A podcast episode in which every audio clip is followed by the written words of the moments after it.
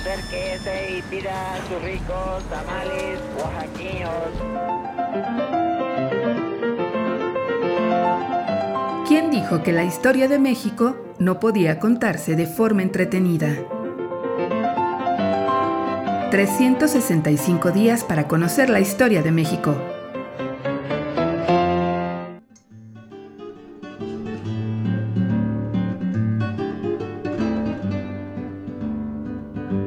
Domingo. Lugares con memoria.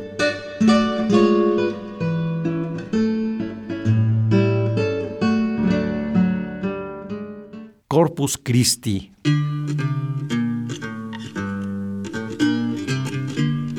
Hombre honesto y con demostrada capacidad para los asuntos públicos, el virrey don Baltasar de Zúñiga, Guzmán, Sotomayor y Mendoza, marqués de Valero, gobernó la Nueva España de 1716 a 1722 con una peculiaridad que asombró a propios y a extraños se hizo cargo del virreinato siendo soltero, a pesar de no ser miembro del clero. Preocupado por la inseguridad y la pobreza reinante en la Nueva España, don Baltasar destinó recursos del erario público al tristemente célebre, pero efectivo por su dureza, Tribunal de la Acordada, encargado de acabar con la delincuencia, y en 1720 solicitó la construcción del templo y convento de Corpus Christi, creado para recibir entre sus muros exclusivamente a monjas franciscanas, hijas de caciques indios. El anuncio del nuevo convento creó revuelo entre la sociedad novohispana. Como las monjas debían sostenerse de la caridad y la misericordia de la gente, algunos jesuitas y dominicos señalaron que habiendo tantos pobres en México, resultaba por demás oneroso y hasta ocioso construir un nuevo convento.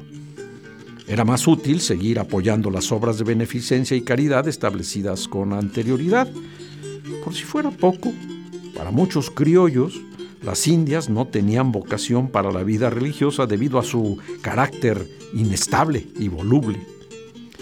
Total, entre dimes y diretes, el virrey logró poner en marcha la construcción del convento, colocando la primera piedra en el mismo año de 1720 frente al costado sur de la Alameda, en un lugar conocido y frecuentado por los pobres, un antiguo expendio de pulque.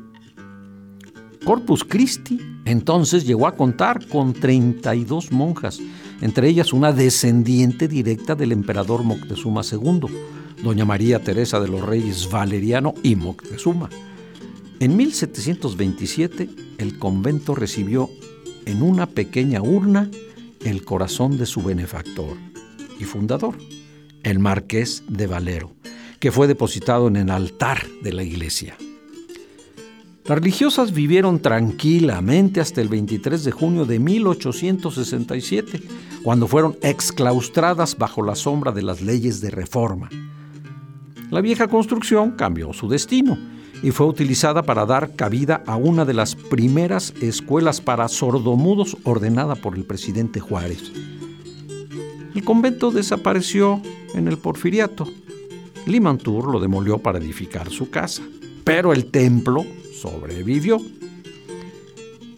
En 1925, el presidente Calles entregó el inmueble al patriarca Pérez cabeza de la iglesia cismática mexicana, quien oficiaba la misma vestido con los colores de la patria. El tiempo se la arrebató a los cismáticos y pareció condenarla a tareas menos edificantes, bodega, tienda de artesanías y museo, durante la mayor parte del siglo XX. Hoy la historia parece regresarle su legendaria dignidad, guardando entre sus muros el archivo de notarías de la Ciudad de México lugares con memoria.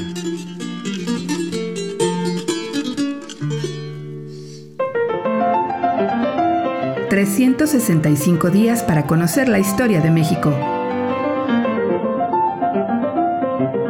Esta es una producción de Radio Universidad de Guanajuato y la Dirección de Extensión Cultural en voz del Teatro Universitario. Serie basada en el texto de Alejandro Rosas, 365 días para conocer la historia de México.